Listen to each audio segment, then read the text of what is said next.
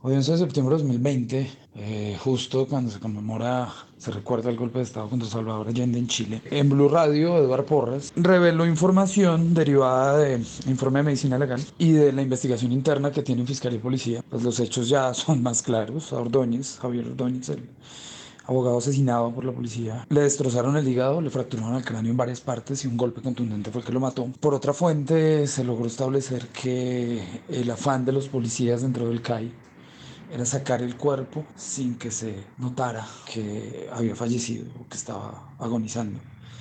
Si no es por la presión de un amigo que está con él y de la pareja de esa persona, eh, claramente hubiera aparecido Ordóñez en un caño y hubiera sido uno de esos casos que conocemos todos los días sobre asesinatos o muertos que aparecen de la nada y se atribuyen a ajustes de cuentas. La razón que se da es que había una vieja rencilla entre policías de Secay y Ordóñez. Es decir, cuando a uno le decían de pequeño que lo más peligroso era un policía resentido y que no se le dejara montar, pues tenían mucha razón.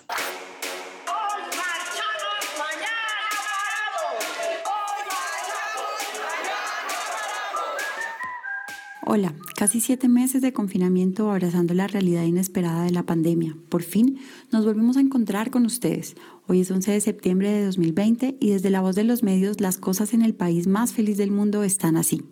Periódico El Tiempo. Blindar a Bogotá de hechos violentos, el reto tras días de protestas. Periódico El Espectador de Dylan y Diego Felipe al abogado Javier Ordóñez. Periódico El País. La ira por la brutalidad policial aviva la tensión en Colombia. La silla vacía. Protestas. López hace equilibrio. Petro busca capitalizar. Y Duque indigna más. Se acaba el confinamiento, regresa la violencia desde las instituciones públicas y las protestas vuelven a las calles. Conversando sobre el desdibujado valor de la vida en la sociedad colombiana, a hoy más de ocho personas han sido asesinadas por manos de la fuerza pública en las calles de Bogotá y Soacha en menos de 48 horas. La muerte es hoy un acto institucionalizado. El lenguaje, el papel de los medios y la gente en las calles, encendiendo en llamas los símbolos de la seguridad de la ciudad. La gente está mamada.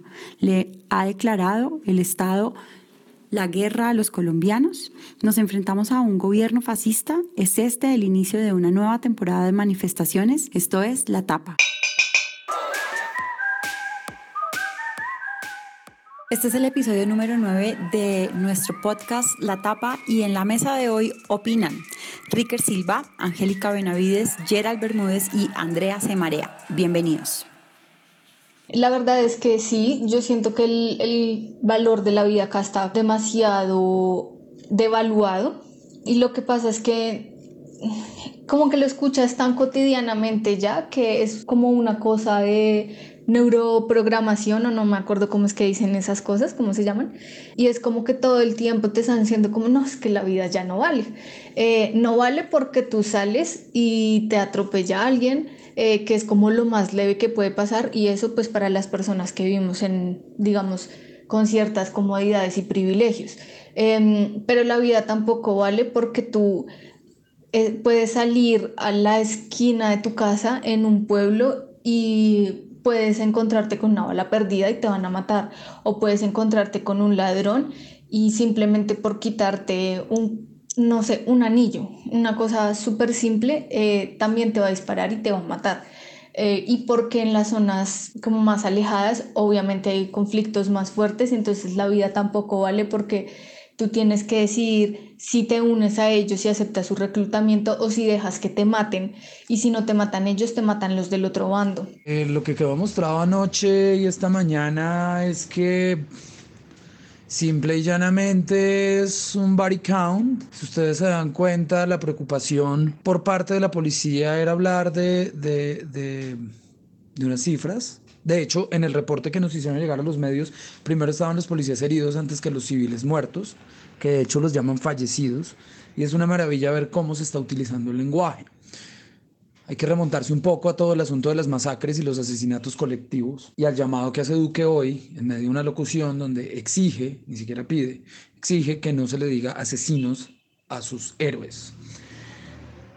Es muy interesante ese manejo del lenguaje porque los particulares, como los llaman ellos, a los civiles asesinados, esos particulares son simplemente una cifra, algo que no tiene ningún tipo de personificación, pero a la vez le dan personalidad, le dan, le dan como una entidad a cosas como una sigla, como es el All Cops Are Bastards. María Fernanda Cavallo en sus redes y Carlos Holmes Trujillo esta mañana eh, señalaban como grupos organizados. María Fernanda Caballos los, considera unas milicias y Carlos Holmes Trujillo los considera como una organización transnacional de ataque y destrucción del orden y la policía. Se están leyendo muy bien el manual de, de, de, Orwell de 1984, pero también tiene una sincronía muy interesante con lo que pasó en Estados Unidos después del asesinato de George Floyd cuando Trump declaró terroristas a los antifa, antifa, o sea, una palabra etérea, antifascista, y para él eso es como un grupo terrorista, y relativizó a los fascistas, racistas, convirtiéndolos en alt-right y white supremacists. Entonces hay, hay todo un asunto de lenguaje muy interesante, muy, muy, muy interesante, que es una batalla que en últimas se da en los medios y se da en las redes sociales, pero que en la calle termina siendo destruido, atropellado por la cruda y burda realidad y vasta realidad, que es una gente enardecida, emputada, llevada, mamada, destruyendo un CAI, que es un símbolo muy interesante, frente a unos policías que salen a matar porque eso es lo único que saben hacer. Siempre el lenguaje de las autoridades eh, como primera medida ha sido reaccionar con la negación. Me parece que es mucho más descarado ahora de lo que era hace unos años. Entonces volvemos además al tema de la infantilización, ¿sí? Entonces es, ay no, es que ustedes exageran mucho las cosas. A ver, bebé, mira, lo que pasó no fue una masacre, fue un asesinato colectivo, fue que dijo el presidente, em, sí, y em, la policía mata a una persona en la noche y en la mañana tú tienes al, jefe de la nación, en teoría, eh, felicitando a la policía por su buena gestión por los derechos humanos.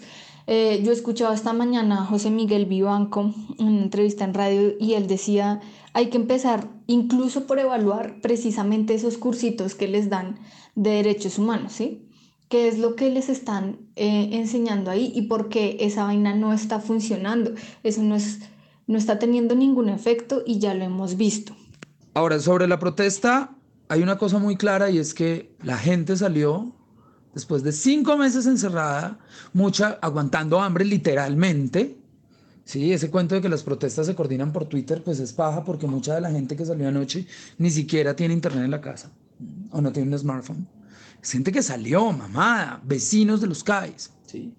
Y si miran, hay un hilo hermoso donde muestran los antes y después de los CAIs, y la mayoría de los CAIs quemados tienen historias truculentas, historias de violaciones, historias de asesinatos, historias de ejecuciones sumariales, historias de bandas de atracadores, de secuestradores, de expendedores de droga controladas por policías. ¿sí?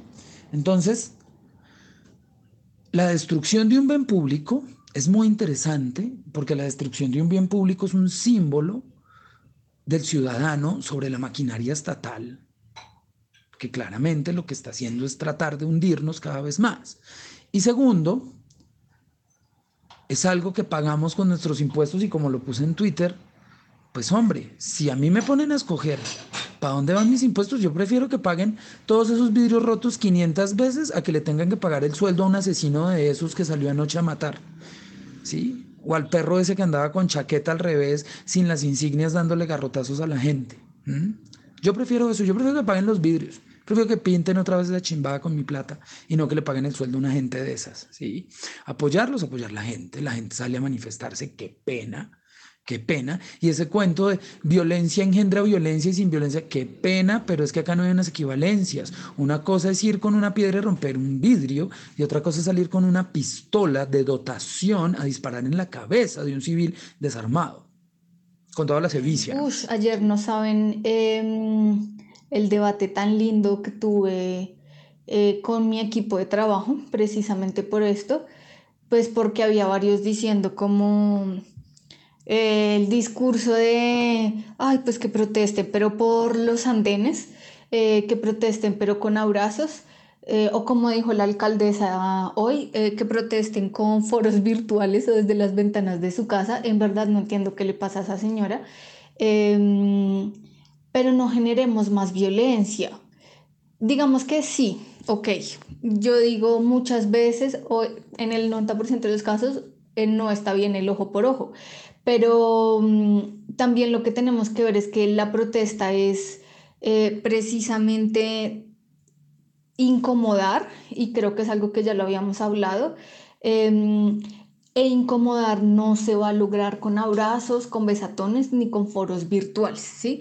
Eh, sino es como la disrupción, disrupción, perdón, la disrupción del orden normal de las cosas y volvemos a lo mismo de por qué se bloqueaban las calles, pues porque si tú no bloqueas una puta calle, a ti no te van a ver en el andén. Ahora, si vamos a violencias, pues hombre, es muy sencillo.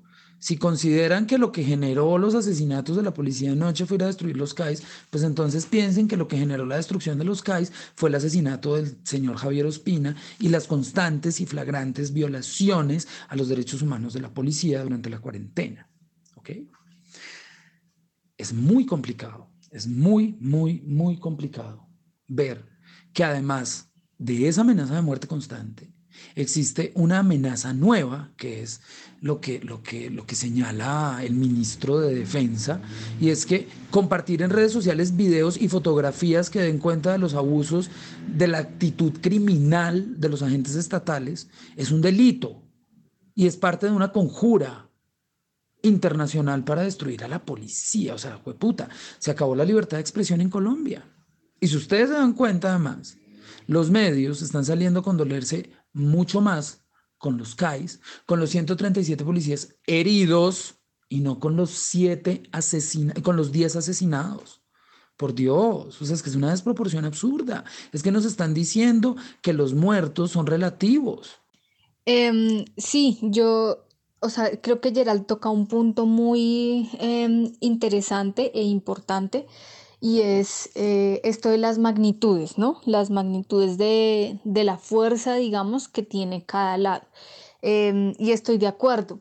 Mm, esta vaina de eh, si tú, no sé, si tú gritas, te ganaste el puño, es como, en serio, o sea, no. Em, y volvemos a lo mismo. Ellos tienen el monopolio de la fuerza y tienen, por lo tanto, armas que saben que son letales y las que en, teoría no son letales también las usan con la misma finalidad. Y si no veamos para qué usaron los tasers en el caso de Javier Ordóñez. A ese señor lo torturaron con tasers. Lo otro que, quisiera em, señalar es que en esta oportunidad hay una cosa, hay otra cosa que es interesante y es había ciertos sectores em, más o menos intocables en términos de orden público, por ponerlo de alguna manera, en la manifestación, en las manifestaciones de finales del año pasado. Me refiero al Parkway, al parque de, mm, los hippies eh, y estas zonas. En Parkway, desde anoche, la policía, y creo que Aleida eh, es testigo de eso y lo ha estado tuiteando, lo he leído, em, a la policía ya no le importó esta vez y la gente estaba manifestándose esta no es la noche del jueves eh, muy pacíficamente y llegaron ellos con refuerzos a tirar aturdidoras y gases y a, a paliar a la gente con garrotes, que es lo que dice Gerald que pasó el miércoles en la noche con, con una gente que tenía eh, su uniforme al revés, obviamente para que no fuera identificable. Pues una cuchara no es letal no es un arma ni siquiera. Pero si yo la uso letalmente, pues puta mato a alguien con una cuchara. O sea, la letalidad de los tasers, la letalidad de las escopetas Winchester calibre 12 es relativa. Si tú la usas con fines letales, son letales. Ante grave la situación que Human Rights Watch International habilitó una línea de atención gratuita en Colombia para recibir las denuncias de violaciones a los derechos humanos es tanto el desgreño institucional, es tanto el abuso, es tanto la hijueputez, que ni siquiera la Procuraduría o la Defensoría están en capacidad de responder a esta guerra frontal contra la ciudadanía, porque básicamente es una guerra frontal contra la ciudadanía. Lo que uno ve es unas instituciones representadas en unas figuras diciendo que hay una amenaza externa, una amenaza externa que es una sigla, y una gente de a pie porque ahí no hay ni comandos ni, o sea, para decir que son las milicias y las células urbanas de tal o cual, o Petro, como están diciendo, gente, puta gente a pie, a la que están matando, a la que están moliendo. Eh, bueno, y lo otro es lo del uso del lenguaje que también dice Gerald y que es una cosa eh, increíble también que la venimos viendo en realidad desde hace mucho tiempo. Recuerden que Álvaro Uribe fue el que no quiso reconocer que había un conflicto armado en el país en su momento, ¿sí? Él siempre había hablado de bandas criminales, de, eh, no sé, momentos de, conflicto leve en otras zonas, eh, y eso viene, es parte también de, de su rabia, digámoslo así, de la firma del acuerdo de paz. Él nunca quiso reconocer un conflicto y por lo tanto no se hizo un acuerdo de paz, porque ese era uno de los primeros puntos. Bueno, eso y pues que a él no le caminaron las, las conversaciones, digamos, como si le, caminaron a su sucesor en la presidencia. Entonces, no es una práctica nueva de ellos, Ahora, lo que sí es raya ya en el límite de la em, locura y de la inverosimilitud es em, esto que decía Gerald de, de las siglas y de el, nuevamente el foro de Sao Paulo. Alguien tuiteó, yo lo leía, me pareció genial.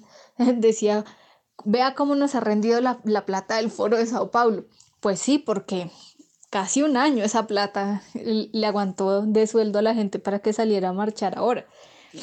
Y otro tema delicado también que mencionaba ayer, y estoy totalmente de acuerdo, es em, la libertad de expresión. Como así que si yo grabo un video y lo subo a mis redes, entonces soy criminal? Eso no, o sea, ya es la dictadura que, de la que ellos juraron que nos iban a librar, porque recuerden que ese gobierno llegó a, a donde está prometiendo que no íbamos a volvernos Venezuela. Qué pena, pero a mí me parece que donde estamos ahora es precisamente ese punto en el que al que ellos prometieron que jamás nos iban a dejar llegar. Ahora, la muerte como un acto institucionalizado es muy interesante porque es una de las grandes maneras que tiene el Estado en este momento para, para amedrentarnos. Es decir, si lo pensamos bien, la cuarentena sirvió para decirnos no se muevan, no salgan de la casa, quédense encerrados y, el paro y las protestas de fin de año se cancelan porque se pueden morir. Perfecto, es válido. Listo. Luego nos dijeron, el campo es invivible porque la muerte está andando en el campo. ¿sí? Colombia es peligrosa de nuevo. Y anoche nos dijeron, no salgan a la calle porque la muerte está en la calle. Sí, y es muy diciente que Claudia López hoy en sus trinos de la tarde, hoy 10 de septiembre, diga, le proponga a la gente, le diga que eh, se guarde antes de las 7 de la noche para evitar problemas y que Luis Ernesto diga que no hay que escalar y no hay que provocar. Es decir, no es el monopolio de la fuerza lo que, lo que, lo que tiene el Estado y a lo que debemos tener. En este caso es el monopolio o la potestad del homicidio impune. Y si lo, y si lo piensan bien, pues esto nos lleva siglos atrás, bueno, años atrás, décadas atrás, pero el referente más claro ahorita son, las, son, las, son los llamados falsos positivos, donde 10.000, 10.000, anoche fueron 10 asesinados, esos fueron 10.000, mil veces ese número, y está impune, y ya va para 15 años, 20 años, ¿sí? Entonces, la muerte, la muerte es, es, es algo institucionalizado y es una manera que tiene el Estado de, de controlarnos y me parece muy complejo.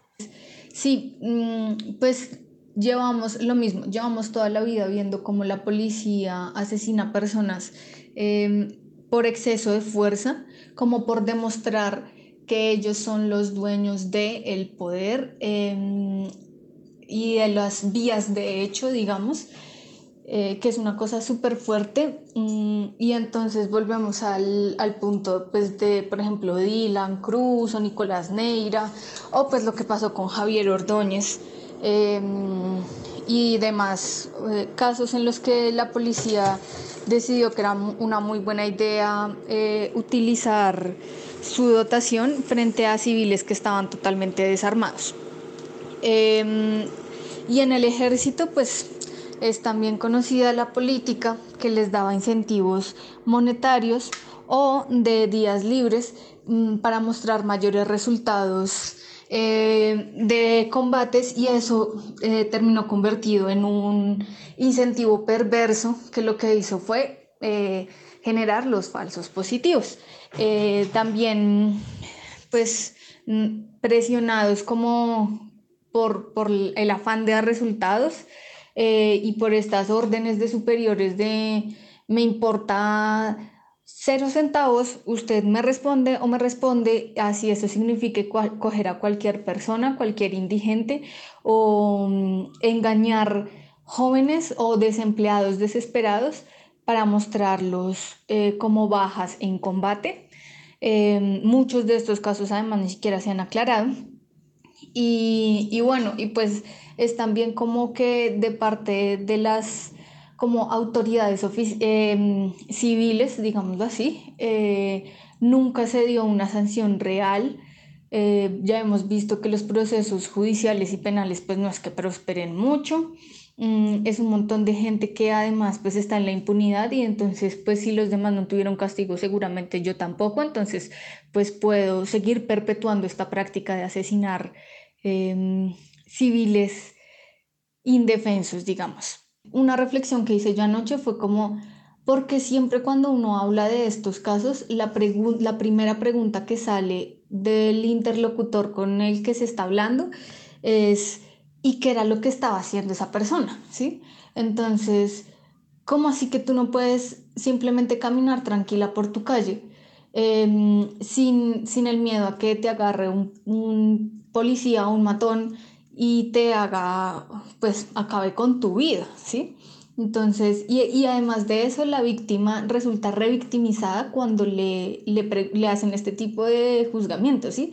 Entonces es lo mismo cuando hicieron eh, las masacres más recientes, entonces eh, se vio mucho esto también de, ay, pero esos muchachos santos no eran. Seguro que quién sabe en qué banda estaban metidos. Ey, parce, eran menores de edad sea como sea, eran unos muchachitos, víctimas de su entorno, llegaron metidos en un conflicto que este país no ha sido capaz de solucionar y que está desde la colonia, en verdad. Em, a eso me suena, me suena también a si la violaron fue porque se lo buscó. Es también como lo mismo que pasó cuando mataron a Dylan. Al día siguiente o un par de días después el presidente salió a abrazar y a felicitar a, los miembros del SMAT. Entonces, pues finalmente lo que nos quieren decir es que eso está bien. Para el Estado, eso está bien, o para al menos para el gobierno, eso que está pasando es, está bien, es la norma y me imagino que debe ser lo que tenemos que esperar en los próximos dos años que le quedan todavía a, a esta gente allá arriba. Eh, estaba viendo ahora videos en varios puntos, no solo de la ciudad, sino en Cali, en Cajicá, en bueno, otros puntos del, país, em, y están totalmente desatados. O sea, es, la policía disparándole a la gente y lanzándole cosas ya con total descaro, ¿sí? Mm, pero claro, es que como los felicitaron ayer. Entonces, pues si yo recibo premio, yo sé que esa conducta está aprobada. Así el premio sea una sola palabra.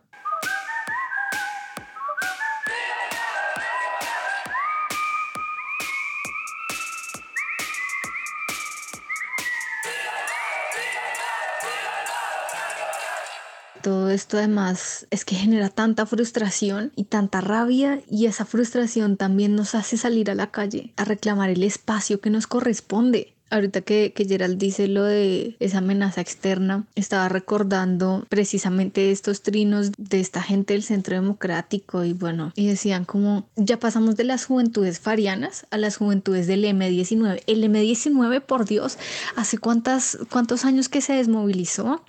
¿Hace cuántos años que sus líderes eh, son líderes políticos?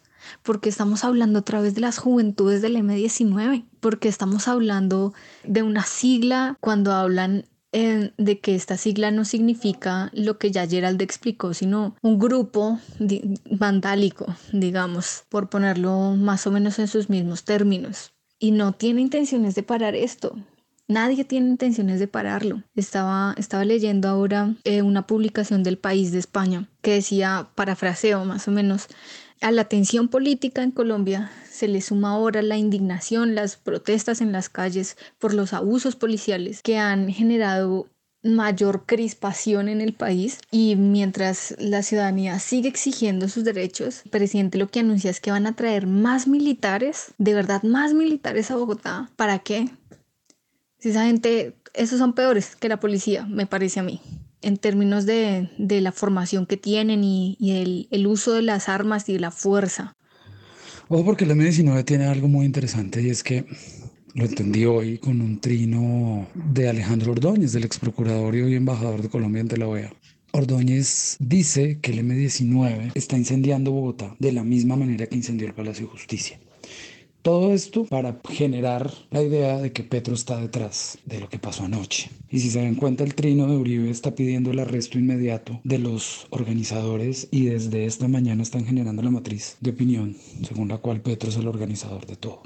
Esta es una buena manera de ir limpiando y desbrozando el camino para lo que viene en 2022. Ahora hay algo que me parece muy interesante que lo hablaba ahorita con mi novia y es todo ese discurso de no violencia, no se combate la violencia con violencia, no seamos iguales a ellos, pa, pa, pa, pa, pa, pam. Sí, es un debate muy interesante porque es un debate absolutamente irreal, pero además se estrella con la realidad. Y pobrecitos estos seres, cuando se encuentren, se den de narices contra la realidad objetiva del campo, por ejemplo, en donde las comunidades indefensas, pacíficas, tranquilas, que están cultivando, se encuentran con la violencia de frente que los acaba y los acribilla, los desplaza y los masacra, y cada vez que contestan sin violencia, los siguen acabando. Se escuchan ruiditos por ahí, es que hay helicópteros sobrevolando Fontibón, mi barrio. Hace unas horas hubo una manifestación, una protesta en la que los policías, y si hay varios videos de policías disparando con armas de fuego a los manifestantes,